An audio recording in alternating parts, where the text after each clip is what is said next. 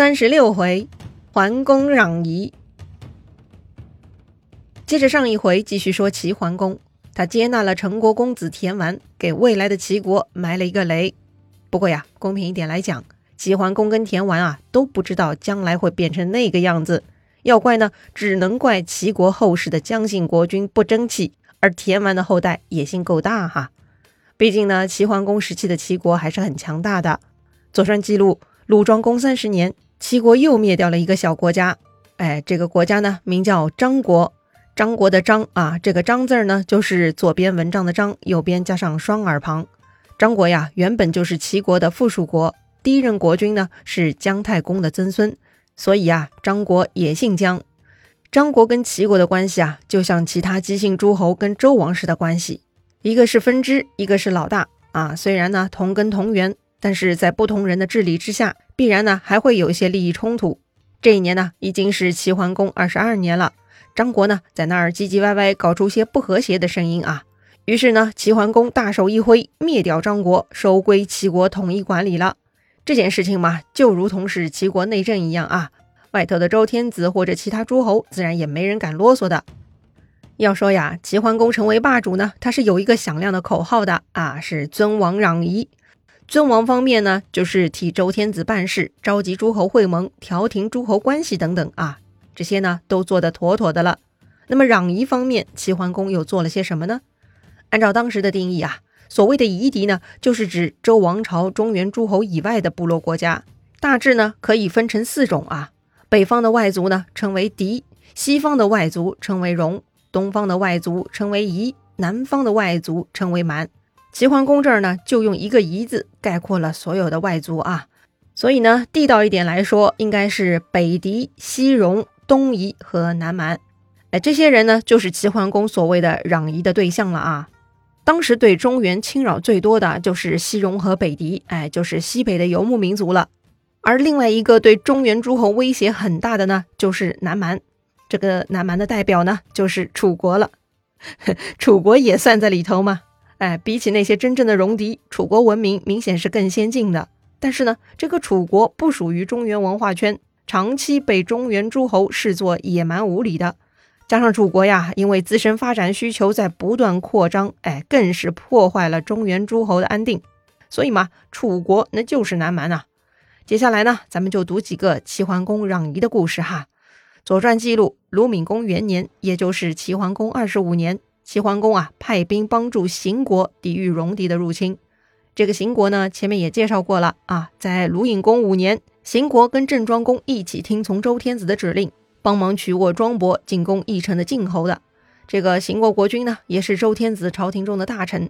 邢国呀，位于周王城的北方，最主要的工作呢，就是对付戎狄。所谓邢侯伯戎啊。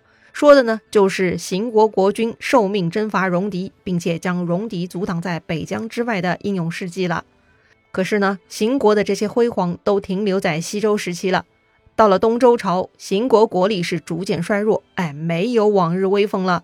而作为老对头的戎狄呢，却生机勃勃，一点都没衰退，反而更是活力四射哈。于是呢，反过来邢国呀就挨揍了。这一次呢，邢国又被戎狄大举入侵。秦国打不过呀，输的是很惨，国都都被攻破，连地库都快输没了。秦国呢，只能向齐国求救。齐国救不救呢？哎，那还用说吗？管仲的策略是尊王攘夷，攘夷是齐桓公的责任，好不好？如今戎狄都杀上门来了，怎么可以见死不救嘛？用管仲的话说，对付豺狼般的戎狄，华夏诸国应该团结亲近，彼此不能离弃，就该同仇敌忾，患难与共啊！所以呢，齐桓公二话没说，立刻发兵救助秦国。可惜啊，秦国那边没能撑到齐国援军到来，提前呢就被攻破国都，濒临亡国了。但是齐桓公既然发兵来帮忙了，虽然是晚了一步，但依旧士气高涨。齐军呢帮忙赶跑了戎狄，并且为秦国建造了新的都城，帮助秦侯迁都。这么一来呢，秦国算是得到了重生。而这一切呢，都是齐桓公的帮助。自然呐，从此姬姓的秦国就成了姜姓的齐国的小弟了。一切呢，都以齐桓公马首是瞻了。不得不说，此时啊，姓姬的是越来越弱了哈。姬姓的周天子不行，姬姓的诸侯呢，一个也比一个菜。秦国被戎狄糟蹋了，从此呢，找到了齐桓公这顶保护伞。而另一个姬姓的魏国呢，也差不多经历了一场被戎狄的蹂躏。于是啊，魏国也不得不抱着齐桓公的大腿才能活下去了。哎，早年的魏国不是很积极搞事儿、到处打仗的吗？怎么会沦落到被戎狄蹂躏到活不下去了呢？魏国到底是怎么堕落的呢？哼，其实啊，魏国走下坡路并不意外。前面呢也介绍过魏国啊，这个荒唐的魏宣公，先是乱伦私通父亲的小妾，之后呢移情别恋，专宠齐国美女宣姜，后来啊还派杀手杀死了两个亲儿子，最终呢是把国君之位传给了宣姜的小儿子。这个小儿子呢就是魏惠公。因为他得位不正，一度被国人驱逐。之后啊，是在齐襄公的帮助下，才杀回魏国，抢回君位的。魏惠公回国之后，杀死了反对他的魏国左右公子，驱逐了他们府里的国君钱谋。钱谋呢，是元太子吉子的同母亲弟弟。魏惠公杀回来之后啊，钱谋呢就跑去周天子的陈州避祸。周天子嘛，好歹还有大家长之名，虽然实力不济啊。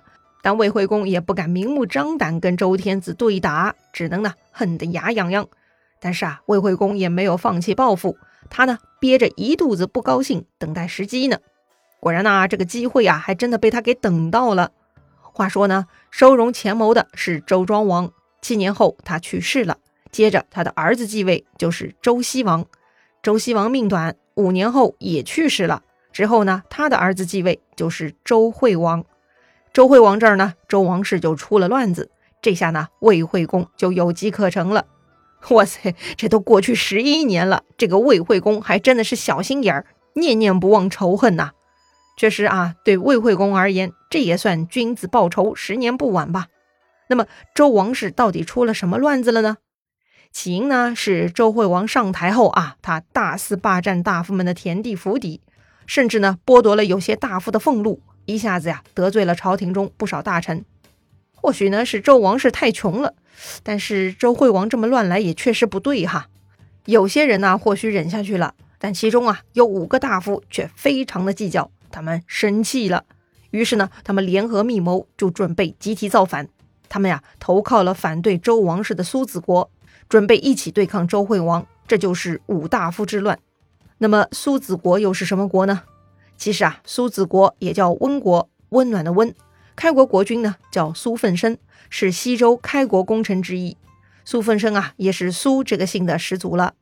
苏子国本来跟周天子关系很好的，但是呢，随着一代一代传下去，到了东周时期，苏子国跟周王室的关系啊，也已经很疏远了。到了周桓王的时候呢，因为迫于郑庄公的压力，周桓王啊，曾经将苏子国的一部分国土划给了郑国。哈，这么欺软怕硬啊！这事儿让苏子国国君是痛恨不已啊！这个混账周天子真是懦弱又无情啊！苏子国国君是气坏了啊！从此呢，就跟周天子决裂了。苏子国是明目张胆勾结夷狄，以此牵制周王室。所以呢，五大夫发现周惠王不好相处，他们呢就投靠苏子国，准备共同反抗周惠王。他们呢聚在一块商议哈。不如另立新王，灭掉这个周惠王。那么立谁呢？啊，当时呢有一个很好的人选，这个人呢名叫王子颓。呃，这个颓是颓废的颓啊，也不知道为啥取这个名字。哎，他呢是周庄王的儿子，周西王的弟弟，也就是周惠王的叔叔了。这个王子颓啊，曾经受到父亲周庄王特殊的宠爱，你懂的啊。这种人呢，往往很有政治影响力。所以苏子国和武大夫呢，就准备拥立王子颓。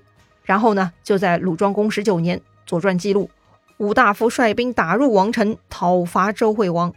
不过呢，这帮人实力不济，这回没能得逞，反而呢被王军给打败了，又逃回了苏子国。于是呢，苏子国的国君苏子就带着王子颓逃去魏国了。这件事情呢，就是历史有名的子颓之乱了啊。魏惠公看到王子颓来了，很高兴。魏惠公啊，一心想报复周王室，他巴不得周王室大乱。现在王子颓送上门来了，魏惠公觉得是个好机会，他呢立刻联络燕国，共同出兵进攻周王室。这回啊，他们成功了，赶走了周惠王，扶立王子颓上台了。又是燕国啊！还别说，这俩兄弟的关系倒是一直很铁。燕国呢，还容留了之前叛乱的王子克。哼，看来呀，燕国啊，总是跟周王室正统对着干哈。说回魏惠公，干了这一轮呢，他非常得意。或许啊，他也有了霸主的感觉了吧？哎，可以决定周天子的人选，可不就是霸主吗？哈哈哈。不过呀，他真是高兴的太早了哈。话说周惠王被魏燕联军驱逐之后，他呢就跑去郑国了。郑国行不行啊？郑庄公之后的郑国不是很菜吗？怎么这会儿有能力收容周惠王了吗？确实啊，这会儿的郑国呢，小小的恢复实力了。因为啊，郑国国君又换人了，不再是那个碌碌无为的郑子婴，而是二度登位的郑立公啊。还记得郑立公吗？他一度是宋庄公的傀儡，在国内呢又被全城寨族牵制，日子过得很不爽啊。本想铲除寨族，结果计划败露，郑立公害怕，就自己出逃了。郑立公一番辗转，最终回到了郑国边境一个叫利的城池住下了。当时郑国国君是他的亲弟弟郑子婴，或许呢是念在兄弟情分哈，郑子婴啊并没有对郑立公赶尽杀绝，只是呢在历城通往国都的道路上设立了一个防守关卡，堵住郑立公。哎，这下呢就两下相安无事了。这个防守呢设在一个叫大陵的地方，守将名叫傅霞。傅霞呢是寨族的人。兢兢业业守护关卡，倒也没有发生任何意外啊。不过呢，寨族虽然有超长的待机时间，伺候了郑国好几任的国君啊，但是啊，毕竟是个人都得有闭眼的一天嘛。就在郑子婴十二年，老谋深算的郑国第一大臣寨族就去世了，于是郑国的稳定局面就被打破，郑立功的机会就来了。那么，到底郑立功干了什么才夺回君位的呢？精彩故事啊！下一回咱们接着聊。